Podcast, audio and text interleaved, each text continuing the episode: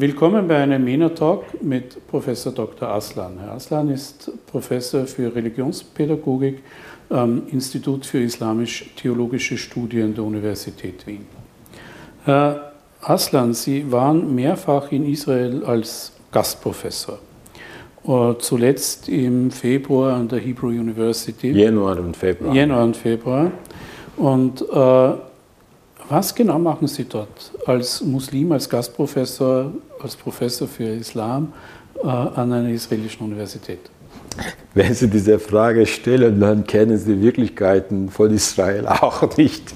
Wissen Sie, Islam ich ist, Fragen, Islam ist denen, eine. Ich stelle die Fragen, von denen ich denke, dass sie unsere Zuhörer interessieren. Wissen Sie, islamische Studien an den äh, israelischen Universitäten einfach äh, ein ordentliches Fach, das heißt Hebrew University Haifa und Tel Aviv.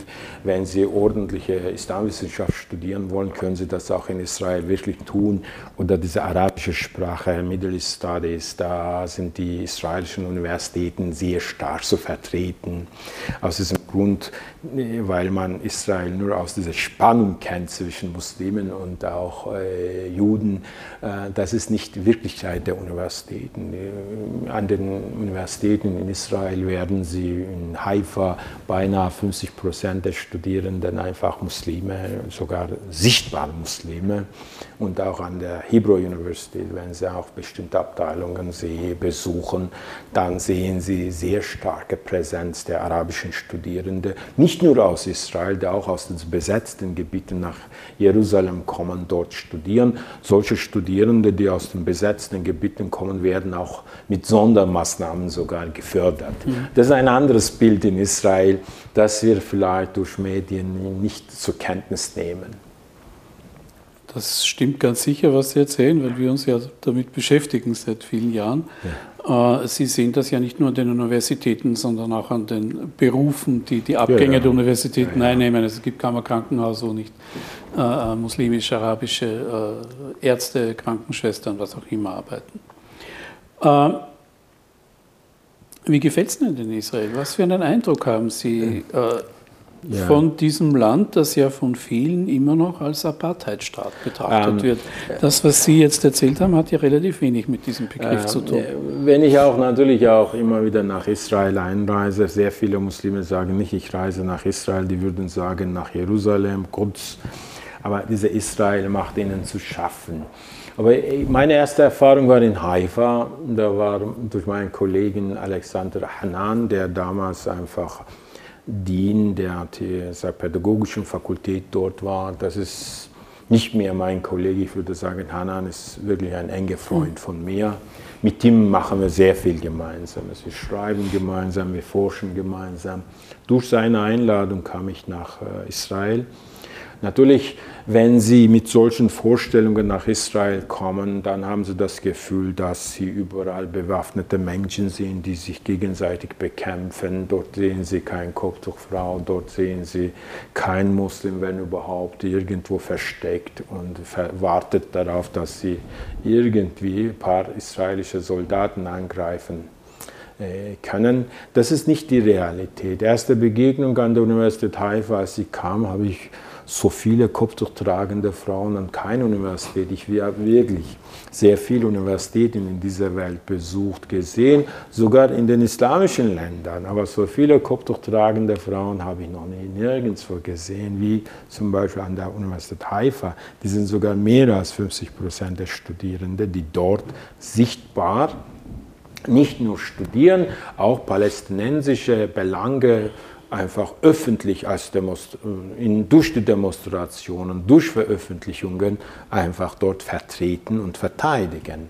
Da habe ich mal arabische Kolleginnen, einfach Professoren dort erlebt, die dort lehren, auch Interviews in den arabischen, zum Beispiel israelischen Zeitungen geben, wie Ayman Akbaria, der dort auch an der pädagogischen Fakultät lehrt, nicht nur an der äh, Universität, zum Beispiel am Beispiel Ayman Akbaria. Ayman Akbaria unterrichtet auch am Hartmann-Institut in Jerusalem. Das ist eine jüdische Stiftung oder Mandel Foundation. Das ist auch eine jüdische Organisation, die gemeinsam mit arabischen Kolleginnen Friedenskonzepte entwickeln, wie beiden Religionsgruppen zusammenleben können.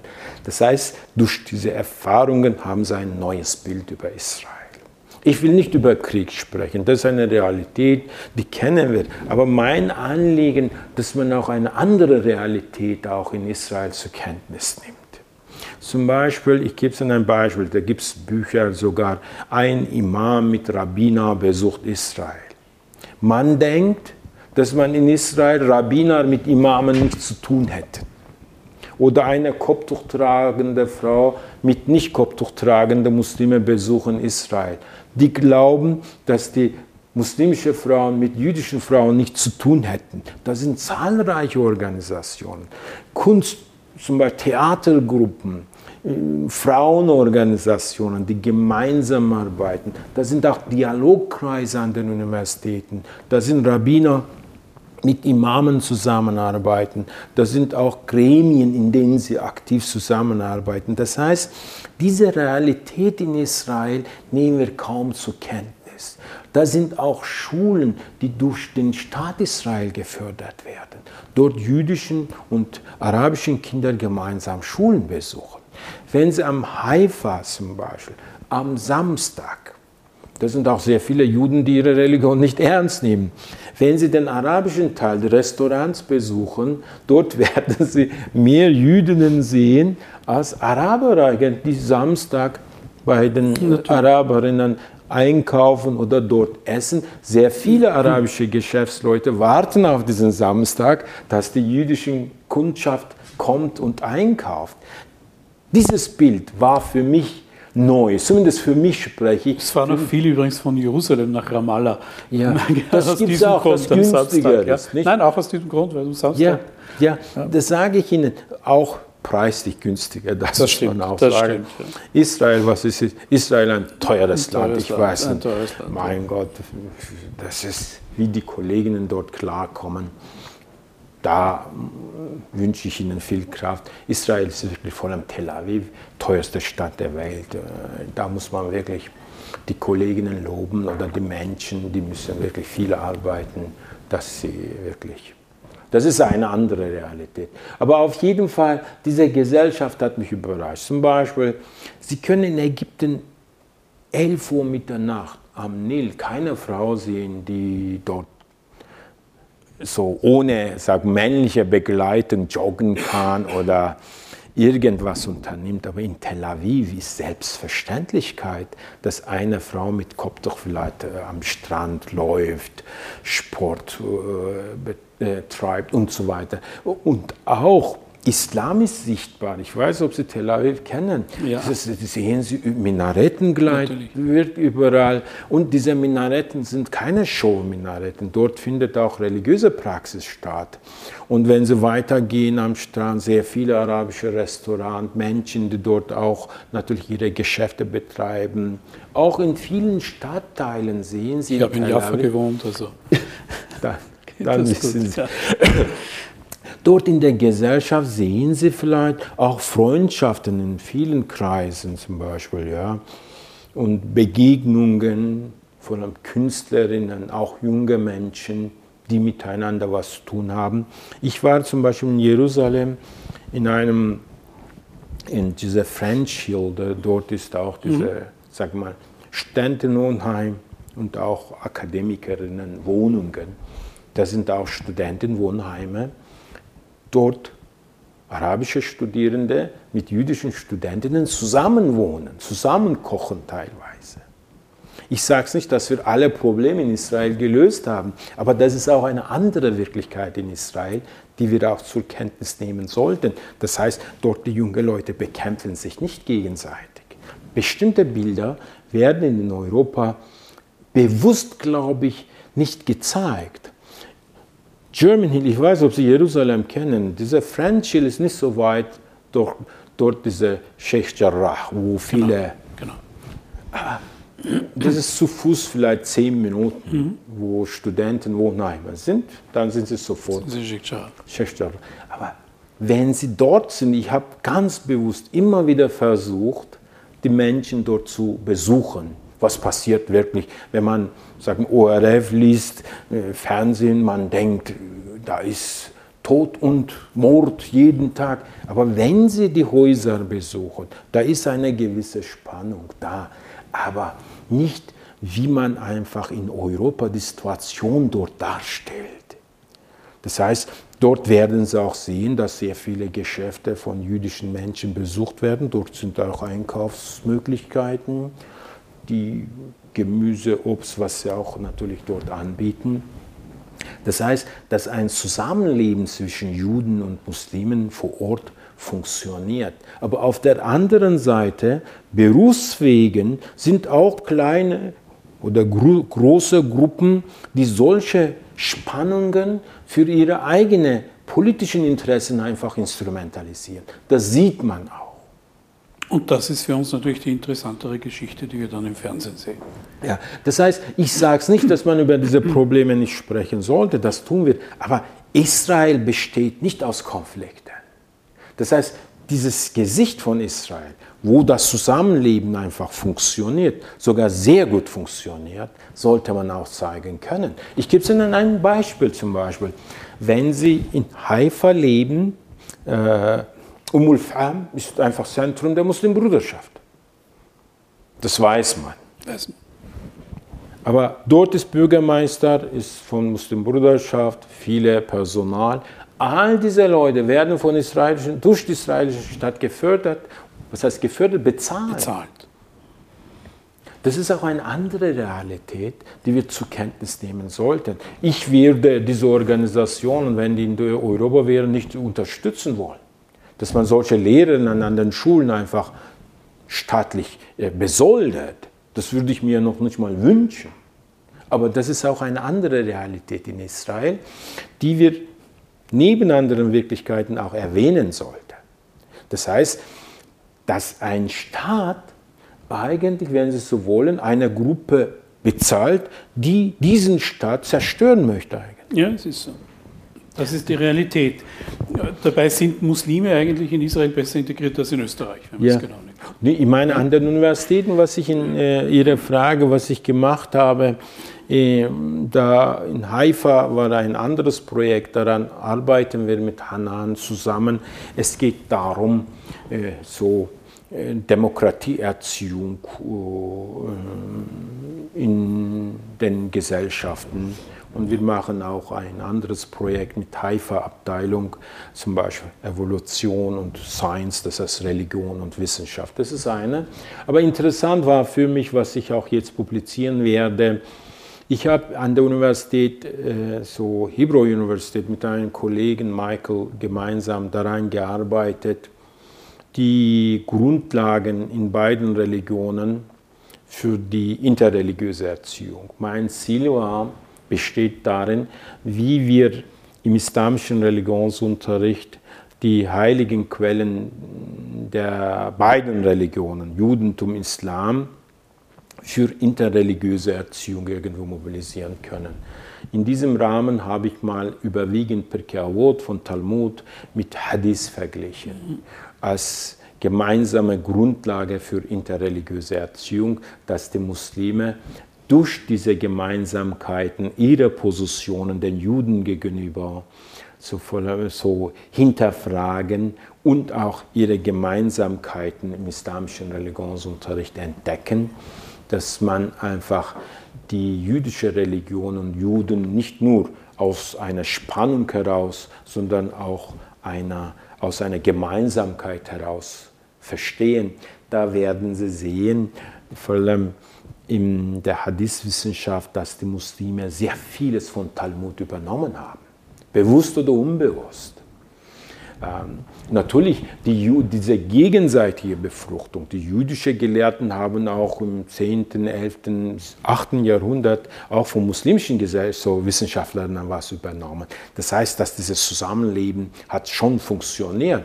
Aber in der Gegenwart wie nehmen wir die Juden nur aus einer Spannung heraus zur Kenntnis. Mein Ziel war vor allem für den islamischen Religionsunterricht, dass man Gemeinsamkeiten entdeckt und jüdische Religion neu aus theologischen Perspektiven entdeckt. Das sehe ich auch als einen Beitrag gegen Antisemitismus oder wachsenden Antisemitismus unter den jungen Menschen in Europa, auch in der islamischen Welt. Deshalb habe ich versucht, meinen Beitrag auch nicht nur auf Deutsch, sondern Englisch und Arabisch zu veröffentlichen. Ich denke mir, dass man solche Beiträge in den islamischen Ländern schon lesen sollte, weil diesen Judenhass wir im islamischen Religionsunterricht intensiver berücksichtigen sollten. Das sehe ich als Wissenschaftler eine Verantwortung für mich, für mich, weil wir Israel aus meiner Sicht sehr einseitig wahrnehmen. Das ist nicht gut wir, als meinen Sie jetzt Muslime? Muslime? Muslime. Mhm. Auch, Sie können auch mehr, auch, zum Beispiel, ich gebe mal ein Beispiel. Nicht? Ich meine, ich habe mal einen, namentlich sollen wir nicht ernehmen, einen Journalist aus Österreich kontaktiert, ob man äh, diese Aktivitäten an den Universitäten so irgendwie zeigen kann, weil man vielleicht auch aus aus Israel ein anderes Bild vermitteln kann.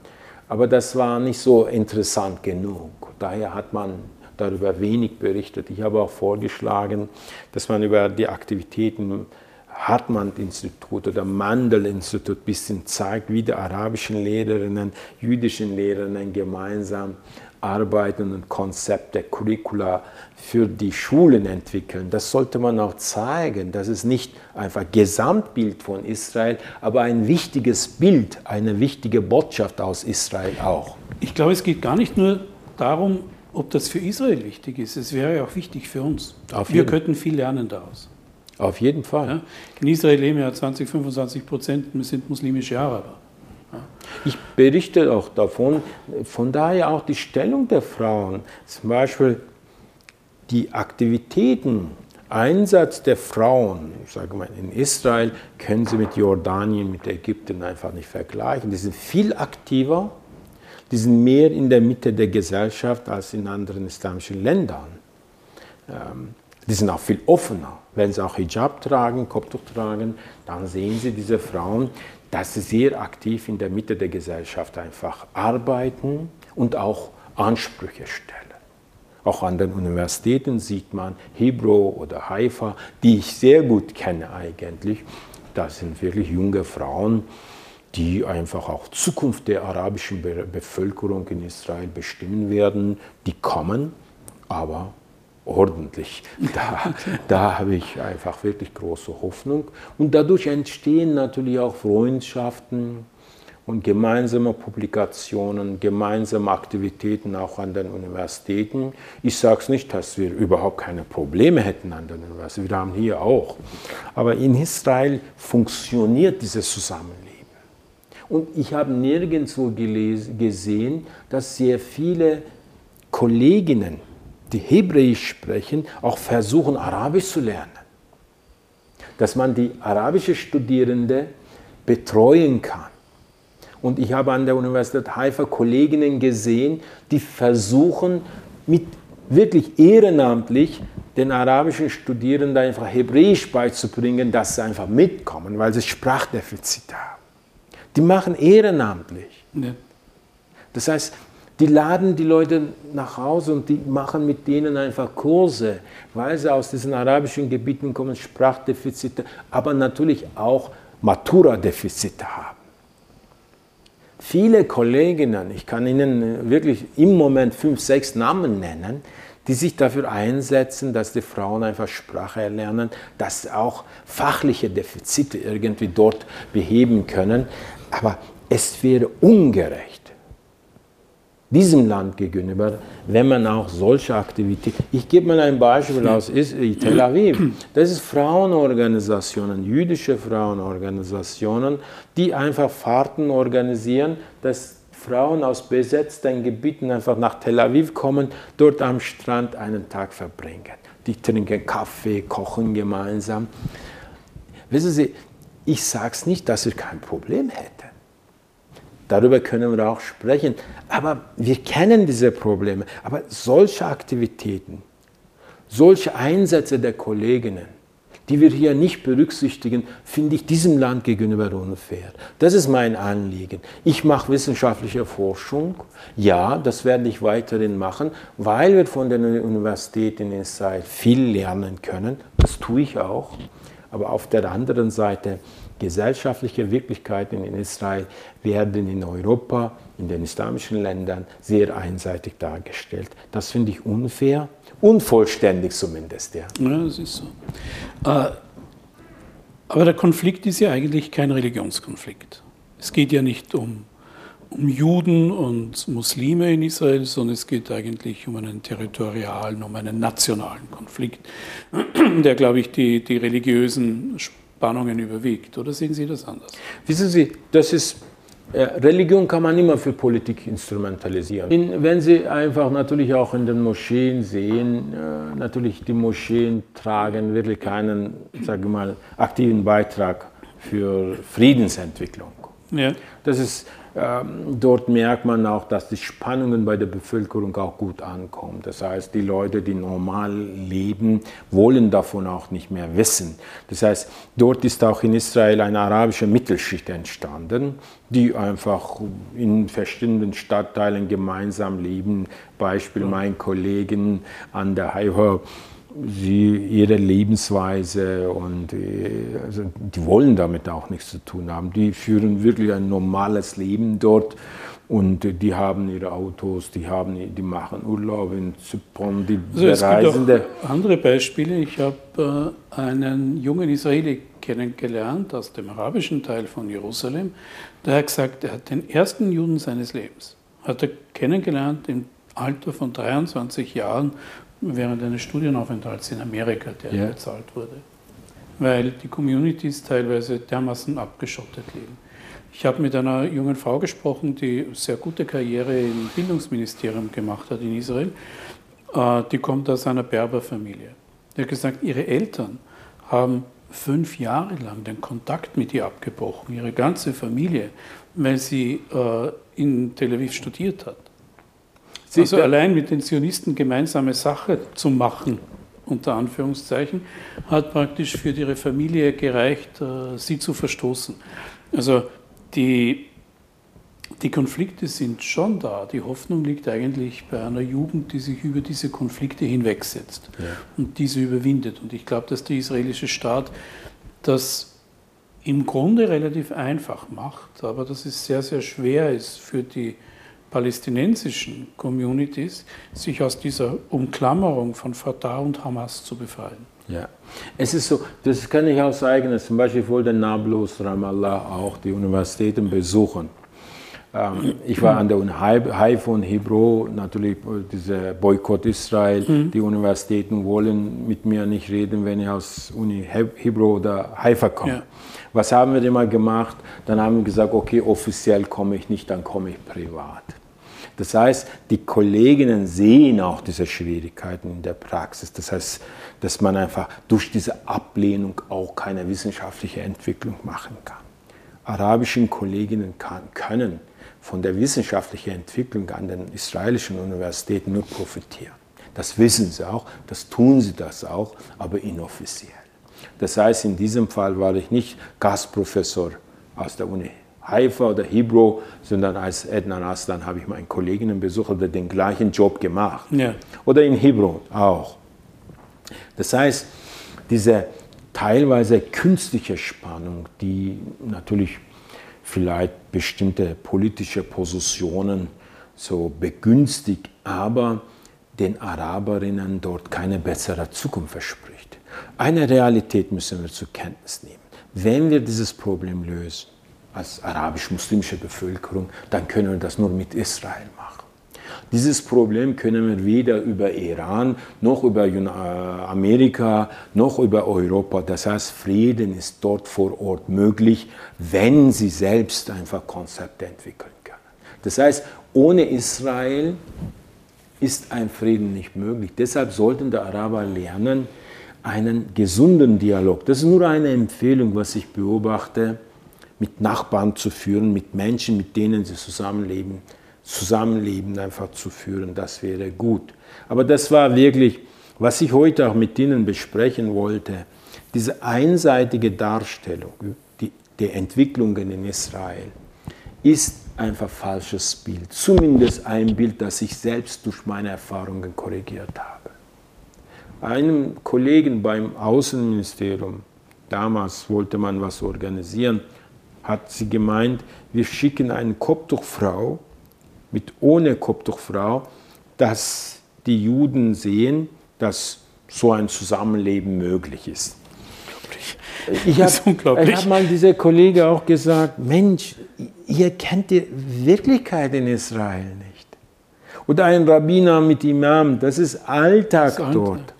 Die Leute das, gehen im Burkini baden ja, am Strand ja. also, und daneben im Bikini. Die, das ist einfach auch arabische Frauen mit Bikini, nicht nur Bikini. Ja, das ist, man muss nicht arabische sage, Frauen. Ich, also beides da an, ganz normal. Ganz offene, sagen ganz mal, normal, arabische Frauen, offen. die ganz bewusst einfach, sag mal, sich von der Religion distanzieren. So ist es nicht. Das ist, dass man pauschal sagen kann. Aber diese einseitige Darstellung von Israel ist auch ein Grund, dass wir Judenhass, Antisemitismus in Europa einfach fördern. Bewusst oder unbewusst. Auch Journalisten tun das.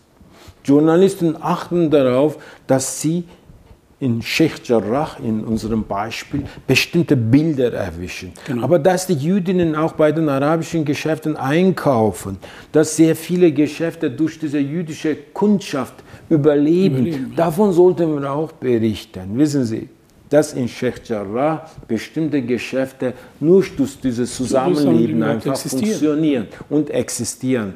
Und in Sheikh Jarrah, das ist einfach Spannungen. Aber die ganzen Maßnahmen durch diese Corona, was der jüdische Staat dort organisiert hat, müssen wir auch zur Kenntnis nehmen. Wissen Sie, das meine ich nur.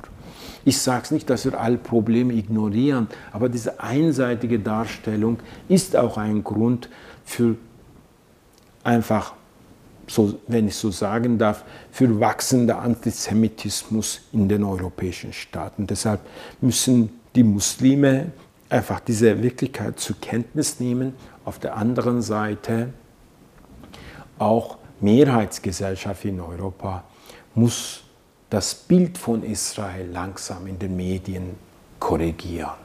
Ähm, also interessant ist ja, dass sich das Bild innerhalb der arabischen Welt schneller verändert als in Europa gerade. Ja. Weil die, der, der Prozess der Normalisierung, der ist im Gange und der wird auch nicht mehr aufgehalten werden. Ja. Ein Freund von mir hat das so formuliert, gesagt, das ist wie ein Zug, der abgefahren ist. Wir wissen nicht, wie oft er noch stehen bleibt und wie lange er unterwegs sein wird, aber er wird am Ziel ankommen irgendwann. Auf jeden ja. Fall finde ich diese und, Entwicklung und, und, wenn Sie also alle wenn Sie schauen, also wie, wie, wie man in Dubai mit Juden umgeht jetzt, also das ist mit offenem Herzen. Das ist ja, nicht ja. so Frieden mit zusammengebissenen Zähnen, ja, nein, weil es irgendwer verordnet hat, sondern die Leute freuen sich, dass sie einander begegnen. Sie, ich meine, es ist so, Begegnung ist was anderes. Ich, hab, ähm, durch das, ich war in einer Schule hier in Österreich besucht da waren zwei junge Leute, wir haben wenige jüdische Stud Stud ja. Schülerinnen. Da war äh, ein türkischer Student, äh, so Schüler, hat gemeint, Herr Aslan, der ist mein Kollege David, aber sein Bruder ist Jude. okay. das, ist, das heißt, durch Begegnung, das heißt, da entstehen ganz andere Vorstellungen. Ich gebe es an ein Beispiel, beiderseitig. Ich, Alexander Hanan, der ist praktizierender Kollege, sichtbar Jude. Und wir waren in Montenegro. Der war Samstag, Freitagabend. Da hatten wir auch keine Möglichkeit, dass man zu Fuß zum Hotel gehen kann. Wir waren in einer Madrasa. Mhm. Habe gesagt, Hanan, entweder kommst du mit Auto oder musst du in dieser Madrasa übernachten. Hanan war auch unsicher, nicht? Da waren Entwicklungen in Israel in einer islamischen Madrasa nur durch junge Männer. Hanan hat gesagt, nein, dann riskiere ich, ich bleibe in Madrasa. Am nächsten Tag war ich unsicher. Wir sind zurück morgen früh gekommen und haben gesagt, Hanan, wie war es deine Nacht? Ich, war, ich hatte auch kein gutes Gefühl. Hanan hat später in einem Videointerview gesagt, das war die interessanteste Schabbatnacht für ihn in Montenegro. ja, weil durch diese Begegnung haben sie gesagt, der ist nicht Jude, sondern Alexander Hanan. Das ist ein Mensch, der ja. auch etwas erzählen kann. Natürlich, die haben nicht nur über Religion gesprochen, die haben auch über Maccabi Haifa, Fußballmannschaft gesprochen. Natürlich. Die sind Menschen, nicht? Das heißt, wenn ich mit meinen jüdischen Kolleginnen zusammenkomme, wir reden nicht nur über, vielleicht wenig über Religion. Wir haben andere Interesse, wir reden über neue Netflix-Filme im Moment, was aktuell ist, über Israel. Wir reden über Fußball, auch äh, Sport und auch verschiedene Begegnungen über unsere familiäre Sorgen, über Söhne, Töchter. Äh, wir sind nicht vom Beruf Judo oder äh, sagen wir. Das hat es ja immer gegeben und das gibt es teilweise sogar unter wirklicher Lebensbedrohung. Also ich war in Hebron, habe dort mit Leuten gesprochen, das ist wirklich ein sehr spannungsgeladenes Gebiet. Und, äh, Hebron ist eine eigene Geschichte. Es ist eine ganz eigene Geschichte und äh, Araber, die zum Beispiel ihr Haus an Juden verkaufen wollen, äh, müssen eine andere Identität annehmen. Ja, die würden umgebracht werden von den Palästinensern. Und trotzdem gibt es dort Leute, die jüdische Familie zum Fastenbrechen einladen. Ja. Das findet statt, jedes Jahr. Und also auf, der, auf der zwischenmenschlichen Ebene passiert was anderes, wie auf der politischen, als auf der politischen. Aber die, die Bevölkerung in den umstrittenen Gebieten weiß auch ganz genau, im Prinzip ist das die Wahl zwischen Pest und Cholera. Sie haben die Hamas auf der einen Seite, sie haben die Fatah auf der anderen, aber im Grunde, sie brauchen sich nur das Logo anschauen von, von, der, äh, von Palästina, da hat Israel keinen Platz. Das ist immer noch das offizielle PLO-Logo, wo es Israel schlicht und einfach nicht gibt. Ist auf allen Websites, auch auf äh, der österreichischen Vertretung. Und die Leute wissen nicht, wie sie sich dagegen wehren sollen oder was sie unternehmen sollen. Sie wissen, dass sie unter einer korrupten Führung leiden, sie wissen, dass sie äh, unter einer Diktatur leiden, aber sie haben auch keine Möglichkeit. Ähm, sich ich, zu artikulieren, sich zu. Ja. Also irgendwas daran zu ändern. Ja, äh, arabische Bevölkerung ist wirklich in einer schwierigen Situation. Wenn sie sagen wir, arabische Universität in Hebron. Ich meine jetzt die arabische Bevölkerung in den Gebieten, ja, ja, nicht in, in Israel Hebron, selbst. Ich gebe ja. mal in Hebron Beispiel. Zum Beispiel, Ich habe auch dort die Islam-Universität besucht. Mhm. Dort habe ich auch Kollegen. Natürlich, wenn Sie das, die Uni besuchen, dann glauben Sie, das ist Zentrum von Hamas. Das ist eine andere Wirklichkeit. Das haben wir auch mit denen diskutiert. Viele Kolleginnen sehen auch, was das Problem ist. Aber interessante Erfahrung war für mich, Sie wissen ja, in Hebron, wenn Sie dort sind, äh, jüdische Bevölkerung, wenn Sie bei den Haltestellen warten, jeder nimmt jeden mit irgendwie. Wenn Sie ja. erkennen, dass es jüdische, die nehmen das. Ich habe eine jüdische, sichtbare jüdische, so ein junger Herr, hat mich mitgenommen. Der dachte vielleicht, ich bin wirklich Jude. Dort sind, sehen wir auch ähnlich aus, so groß Unterschied nicht. Und der hat, ich musste zu meinem Bus, Sie wissen ja, die Busse müssen Umwege machen, wie gepanzert und so. Und dann haben wir da und dort gesprochen. Zum Schluss habe ich gesagt, ich bin aber Moslem. Er hat gesagt, erstmal hat nicht geglaubt, habe ich gesagt, doch, so ist es. Der hat zum ersten Mal äh, so mit einem Moslem, so ein, ich war im jüdischen Gebiet, mhm. hat er gesagt, komm, trinke mir Kaffee. Dann haben wir angefangen, auch über Probleme zu sprechen. Das heißt, diese Begegnung, Begegnungswege sollte man offen halten. Das heißt, durch Begegnung können wir sehr viele Vorurteile, Stereotypen einfach äh, abbauen. Leider äh, aus politischen Kreisen, das ist nicht nur einseitig, vorher beiderseitig, wird diese Begegnung in vielen Kreisen einfach erschwert. Und man sollte auch natürlich, was man sehr viele Kolleginnen, die in, sage ich mal, in Israel äh, solche gemeinsame Projekte führen, werden von den anderen Arabern als Verräterinnen einfach äh, abgewertet. Das Problem besteht auch, deshalb sind sehr viele Kolleginnen auch sehr vorsichtig. Nicht? Ich meine, wenn sie an der Universität Haifa bestimmte Projekte mit jüdischen Kolleginnen einfach führen, dann haben sie eine schwierige Situation, wenn sie abends in Umulfam zu ihrer eigenen Wohnung kommen. Genau. Also das Problem besteht das auch. Das haben sie in allen, äh, in allen Schichten. Also der junge Mann, von dem ich Ihnen erzählt habe, der keinen Juden kennengelernt hat, obwohl er in Jerusalem aufgewachsen ist, der arbeitet jetzt im King David Hotel in Jerusalem ja, ja. und wird dort auch gesagt, offiziell bin ich der Verräter, aber inoffiziell fragen mich natürlich alle meine Freunde von früher, ob irgendwann ein Job frei ist. Ja, genau. Weil viel, viel mehr verdienen als, ja, ja. Auf als jeden Fall. Also das ist ein ambivalentes Verhältnis. Nee, meine, das ist eine. Ich gesagt, ich habe wirklich hier, sollten unsere äh, Zusehenden nicht denken, dass wir die Probleme nicht kennen. Aber die Probleme sind einfach Alltag in den Zeitungen, in dem Fernsehen. Ja. Ich wollte heute wirklich über ein anderes Bild in Israel einfach sprechen und auch da, das sehe ich auch eine moralische Verantwortung für mich, auch als Muslim. Dass man einfach sagt, ja, die Probleme kennen wir, die teilweise wir nicht lösen können, aber die anderen Wirklichkeiten in Israel zu verschweigen, wäre auch natürlich unfair diesem Land gegenüber. Und das man macht sich damit zu einem Teil des Problems, nicht zu einem ja, Teil der Lösung. Ja, von daher, da muss man diese Aktivitäten, junge Männer, junge Frauen, Rabbinerinnen, Rabbiner dort in Israel, auch viele Wissenschaftler. Mein Kollege Michael Epstein, der betreut sehr viele, der ist einfach Experte in der arabischen Sprache, der betreut sehr viele arabische Studierende, Hanan genauso und Studentenvertretungen an den Universitäten, junge Frauen, die sich dort engagieren und Karriere machen, promovieren mhm. und auch Assistentinnen dort arbeiten. Diese Realität aus Israel sollte man auch sichtbar machen.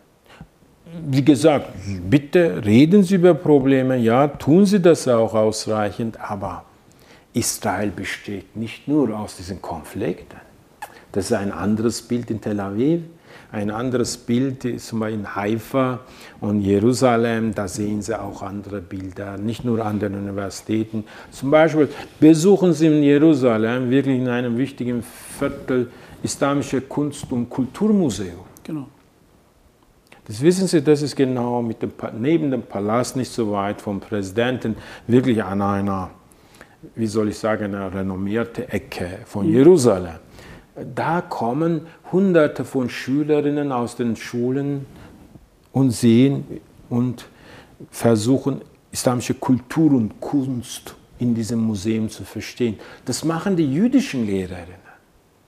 Es ist ja nicht nur das Bild von Israel, äh, wie Sie es jetzt bezeichnen, schädlich, sondern die ganze Wahrnehmung des ganzen Konflikts ist völlig verzerrt. In Wahrheit ist das im Nahen Osten so ziemlich der kleinste Konflikt, den es gibt.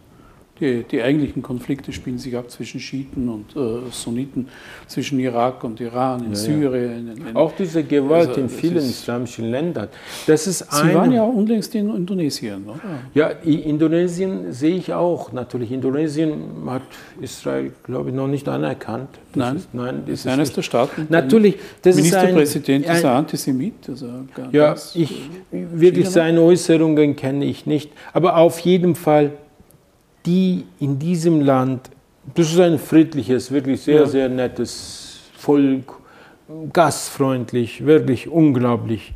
Aber hier merkt man auch, dass die Arabisierung der Gesellschaft durch Kultur, durch Religionsverständnis, ähm, ein, so, diese Vorstellung von der Religion sehr stark unter Druck setzt. Das heißt, man merkt an den Universitäten, wo Golfstaaten intensiv und großzügig investieren, dort wächst auch einfach radikale Vorstellung so unter den Muslimen, auch in Indonesien aus diesem. Das ist Katar und Saudi-Arabien im Wesentlichen. Sehr, sehr viele. Ne? Das ist Katar, Katar, vor allem Katar und Saudi-Arabien. Auch andere. Katar finanziert übrigens nicht nur in Indonesien, sondern auf der ganzen Welt Universitäten ja. und Forschungseinrichtungen ja. in Amerika, überall, Europa. Das heißt, durch diese Investitionen natürlich fängt nicht nur so ähm, in den religiösen Vorstellungen sich zu ändern, sondern auch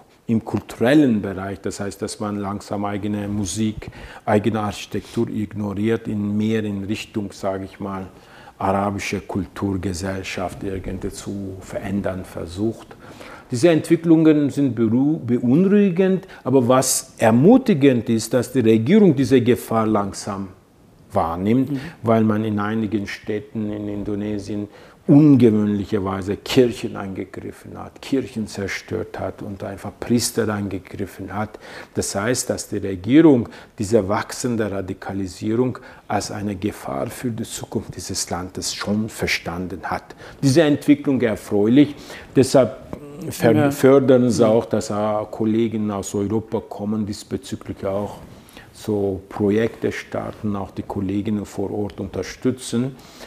Ich denke mir, das ist teilweise zu spät in einigen Bereichen, aber ich denke mir, dass die Regierung diese Gefahr verstanden hat, sehe ich als eine sehr, sehr positive Entwicklung eigentlich. Also ich glaube, wir haben noch einen sehr, sehr weiten Weg vor uns, sowohl was die Entwicklung des Islam betrifft, als auch was die Darstellung Israels betrifft und was die Bereitschaft betrifft, auch von Israel zu lernen, was man vielleicht besser und toleranter und, und offenherziger lösen kann. Wissen Sie, in, in, in also bei, uns ist das, bei uns ist ja die Situation nicht ganz so, weil die Menschen selbst, sofern sie gerade nicht miteinander streiten, leben ja wirklich nebeneinander. Und es stimmt ja auch das Bild dieser Front. Äh, Araber gegen Juden nicht. Es stimmt ja auch das Bild nicht, das, das erzeugt ja ein Bild, als ob Juden eine geschlossene Community wären. Das komplette Gegenteil ist ja, der ja. Fall. Also so viele Vielfalt so viele unter Vielfalt der Juden hat. Äh, auf der ganzen Welt nicht. Also, nein, nein, äh, Israel ist eigentlich wahrscheinlich das multikulturellste Land der Welt. Also nirgendwo ja, leben so viele Ethnien, religiöse Strömungen, Ideologien auf so engem Raum miteinander und zusammen. Und ich glaube, das ist etwas, was wir umgekehrt von Israel mehr lernen können als Israel von uns. Nee, ich meine, auf jeden Fall mehr oder weniger kann ich nicht beurteilen, aber ich sage es für mich als Forscher, dass ich sehr viel gelernt habe. Gut. Erstmal von dieser, wissen Sie, ich mag, für mich war ja, wichtig ja. über Erfahrungen.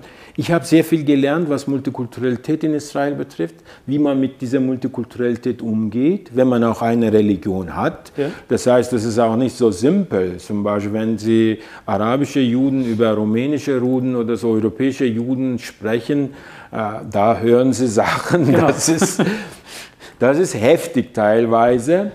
Oder manchmal, wissen Sie, zum Beispiel, ich habe in Tel Aviv in einem Restaurant türkischen, mit türkischen Juden gesprochen. Oder die Juden, die aus der Türkei, ähm, die haben natürlich merkwürdigste Vorstellungen, zum Beispiel über andere Juden. Die sind wie die typischen Türken, so irgendwie sind die Besten oder sowas. wissen Sie, und auch sie haben ihre, ihren Bezug zur Türkei nicht verloren. Das heißt, was Fußball betrifft, was Kultur. Das heißt, die pflegen, da waren wir in einem Pascha-Restaurant, sogar Namen her, nicht in meinem Pascha-Restaurant. Mhm, Oder in Jerusalem, wenn Sie so sehen, türkische Restaurants, die äh, koscher-türkische Restaurants. Das heißt, die Leute haben nach ihrem kulturellen Bezug zu diesem sagen, wir reden über Multikulturalität, die leben auch diese Multikulturalität, genau. die singen diese Multikulturalität, die zeigen diese Multikulturalität. Aber das ist ja noch nichts Schlechtes. Das finde ich toll, das, das funktioniert auch. Ja? Ich habe Yeshiva-Schulen besucht, dort habe ich mal Schülerinnen gesehen mit unterschiedlichsten Background. Auch wenn sie wirklich, hm. äh, sage ich mal, staatliche Schulen besuchen, da sehen sie Menschen, die einer sagt, meine Eltern kommen aus Deutschland, einer sagt, ich kann etwas Deutsch, andere sagt, wir kommen aus der Schweiz. Das heißt, diese Vielfalt zusammenzuhalten, ist schon Kunst. Sie können einfach sagen, wir haben eine Religion, das funktioniert nicht so gut. Syrer sind in der Türkei auch Muslime, aber schauen Sie mal, was passiert, wenn die Syrer einfach in die Türkei kommen und versuchen, sich dort ja. zu etablieren. Das ist nicht so einfach. Das heißt, Israel hat auch natürlich diese Multikulturalität auch eine große Herausforderung, aber diese Multikulturalität funktioniert in Israel besser in vielen äh, in europäischen Staaten. Das muss man auch zur Kenntnis das nehmen. Das, auch zum Beispiel auch Forschungsinstitute. Wenn Sie dort die Forschungsinstitute einfach besuchen, weiß man zum Beispiel Institut, da sind die Kolleginnen aus Europa froh, wenn sie dort einen Platz bekommen. Nicht? Ich möchte mal nochmal betonen, dass die Zuhörerinnen uns nicht missverstehen. Wir kennen die Probleme. Aber meine Bitte an Medien, an Muslime, dass man Israel in dieser Vielfalt wahrnehmen. Nicht sagen einseitig ein Land der Konflikte, ein Land für arabisch, sagen wir, jüdische Kriege. So ist es nicht. So ist es nicht. In vielen Bereichen der Gesellschaft funktioniert Zusammenleben sogar beispielhaft. Das muss man zur Kenntnis nehmen, dass wenn wir das tun, das ist unfair diesem Land gegenüber. Ich betone nochmal, durch meine Erfahrungen, wirklich viele, viele Erfahrungen habe ich gemacht und nirgendwo habe ich mich so sicher gefühlt wie in Israel, das sage ich auch, wenn Sie auch manchmal die Soldatinnen im Zug sehen, aber man ist sicher in Israel.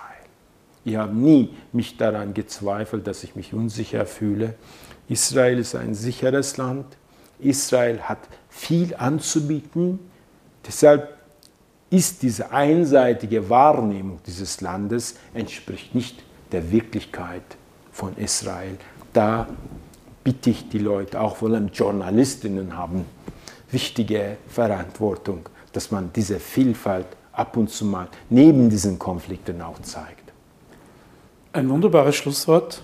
Damit bedanke ich mich für Sehr gerne. das Gespräch. Sehr gerne. Dankeschön. Bitte gerne. Eine Produktion von MENA Watch, dem unabhängigen Nahost-Think Tank. Auf unserer Website finden Sie täglich aktuelle Informationen und Analysen. Besuchen Sie uns.